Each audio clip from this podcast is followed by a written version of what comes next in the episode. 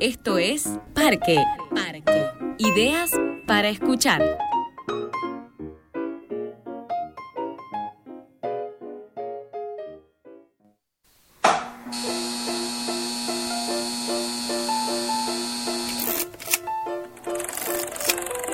Iniciamos aquí el quinto capítulo de Ellas Dirigen.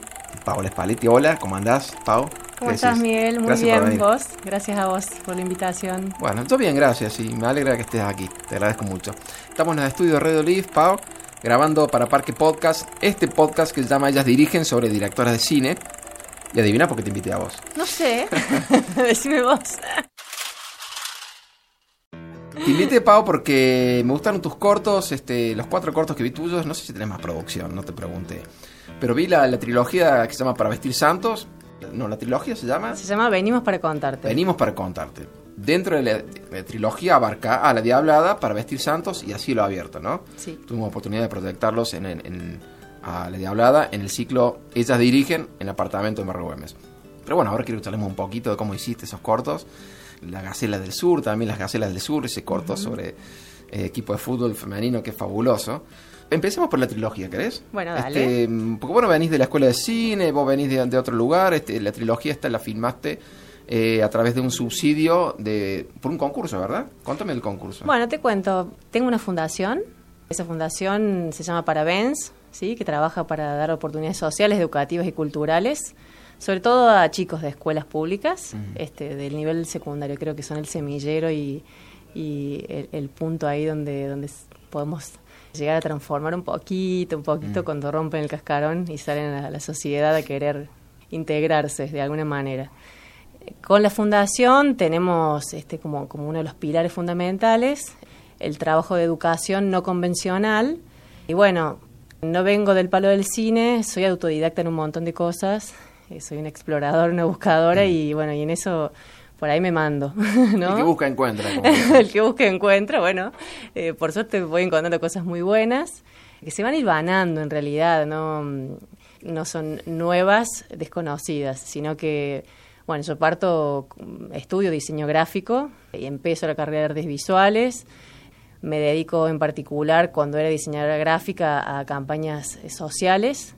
Después, bueno, la vida me llevó a viajar y el trabajo me llevó a viajar mucho por otros países y bueno, tenía la fotografía ahí como, como bueno, a punto de, de salir, de, de explotar.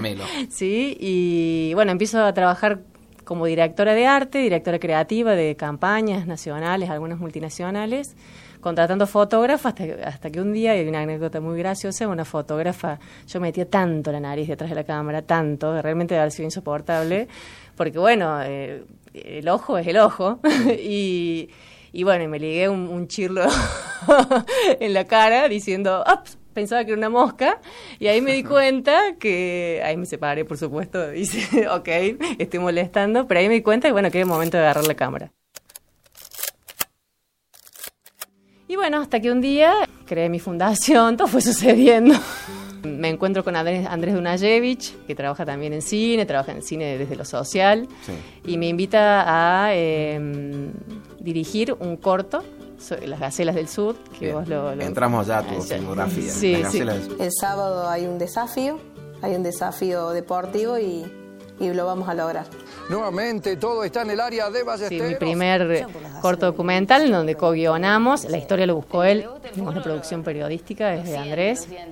Eh, Ese se puede ver en YouTube completa, ¿verdad? ese está, sí, en sí, YouTube. sí, buscas héroes colectivos, Gacelas del Sur. Yo lo recomiendo, el corto está excelentemente hecho, de una gran factura, es un lindo corto, simpático. Quería hacer hincapié en que se puede ver en YouTube buscando Las Gacelas del Sur, Paola Spalletti. O las Sur, eh, héroes colectivos, porque pertenece a un, a un largo que está compuesto de 10 cortos. Ah, bien, bien. Héroes Una colectivos, cortos, claro, son 10 cortos dirigidos por diferentes directores, hombres y mujeres. Fantástico ese corto, un equipo de mujeres, la intendenta de un pueblo del interior, la intendente del pueblo es la arquera. es la equipo. arquera y bueno, y ella a través de, este, las reglas de- del fútbol, logra organizar un pueblo anárquico y bueno, y rescatar socialmente a algunas personas que están con algunas dificultades de integración y demás. La verdad que la historia es fabulosa, yo me sentí un conducto y, y es, hay realismo mágico que, bueno, lo que tiene el documental es eso, el guion que uno escribe de acuerdo a la historia que nos cuentan, más o menos, lo que sucede en realidad cuando estamos filmando, lo rodamos en dos días, este fue un desafío importante, fuimos con Andrés los dos solos, yo hice cámara, dije, ¿sabes qué voy a hacer? Vamos. Hice cámara y dirigí, y Andrés hacía las entrevistas.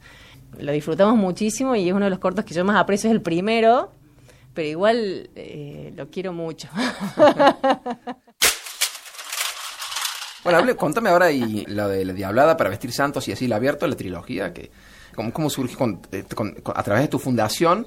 ¿Participaste de un concurso? Claro, una convocatoria que hizo Puntos de Cultura de la Nación en Bien. el 2016. Bueno, yo con la fundación habíamos tenido la oportunidad de viajar por muchos pueblitos y teníamos, yo cada pueblito, bueno, me subo un bondi ya tengo una historia, qué sé yo, Claro.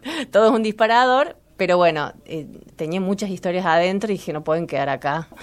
Entonces, con mi equipo de gente, empezamos a decir, bueno, a ver cuáles pueden estar interesantes para contar, elegimos tres, y ahí, bueno, el prisma este, porque miro la vida, que es el arte, lo elegí como, como eje rector, que es el arte hacia la transformación social. Son tres historias de tres comunidades pequeñas que están, son invisibles prácticamente.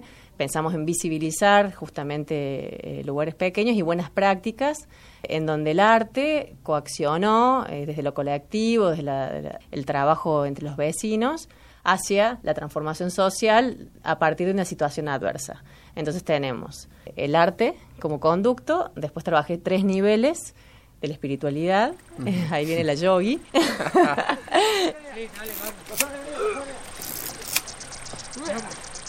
La otra piba, la otra piba. Vamos, vamos, vamos, dale, dale, dale, Kurt.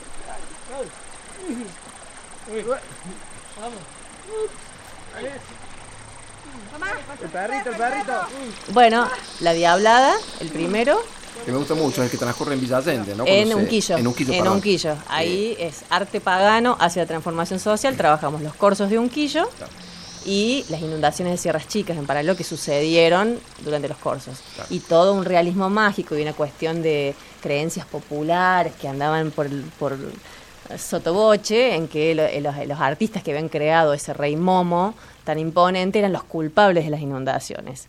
Y después hay varias lecturas que tienen que ver con también un- un- una visión y un apoyo hacia que no se desmonte más, ¿no? las responsabilidades políticas y demás. Después, pues la diablada está el arte telúrico, que se llama eh, A cielo abierto, el corto, y relata eh, la historia de un museo a cielo abierto, de un grupo de mujeres que rescatan la identidad de la localidad de Mendiolaza por una avenida principal que tenía unos plátanos que se estaban muriendo por unos bichitos que los estaban comiendo, no los podían rescatar y los iban a talar, entonces es una zona en donde viven muchos artistas acá en Córdoba y dijeron, bueno, tenemos los artistas, tenemos el material, bueno, llamemos los escultores y que conviertan estos árboles secos muertos en pie en esculturas vivas. Claro. Y crearon el primer, la primera galería, por así decirlo, este Museo Cielo Abierto. Este, bueno, y hoy hay varias salas, ¿no? Está la sala del río, que hicieron con las que hicieron esculturas, con las chatarras que vinieron de las inundaciones, vos, y así. Y el último es para vestir santos, arte sacro. En alta ya llegamos al cielo. Salimos del infierno a la tierra y vamos al cielo. Con la historia de Julio Incardona, un escultor que hoy es el ícono en Argentina y a nivel internacional de arte sacro, que él era hacía rehabilitación neurofacial y, bueno, por un accidente que él tiene en auto, pierde la posibilidad de trabajar, se va con su, su familia, ya tenía tres o cuatro hijos, y su mujer a, a vivir a Altagracia, un lugar más tranquilo, y empieza a rescatar los saberes de la infancia, carpintería, pintura, escultura, un maestro lo elige, le empieza a enseñar los trazos del romanticismo francés y, y los trazos de eh, que tenía que hacer, bueno, que eran útiles para esculpir ese tipo de, de estilo esculpo- escultórico, y se le da por, por esculpir al, al cura brochero, justo lo beatifican y eh, explota en éxito. Y ahí rescata él nuevamente todos sus saberes de la, lo aprendió en la Universidad Nacional, que estudió sobre los gestos, eh, sobre la musculatura. Entonces, bueno, tienen una expresión sus esculturas que realmente Una segunda impresiona. oportunidad. La vida le dio una segunda oportunidad. Definitivamente. Y él la devuelve creando una escuelita que se llama Malacara, que es el nombre del- del- de la mulita del bochero, bochero. para rescatar a chicos de la calle.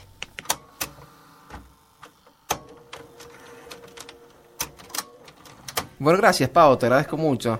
Fue un placer tenerte acá, un placer escucharte y no, no tuve oportunidad, afortunadamente no tuve oportunidad de meter cuchara porque es muy interesante lo que estabas contando.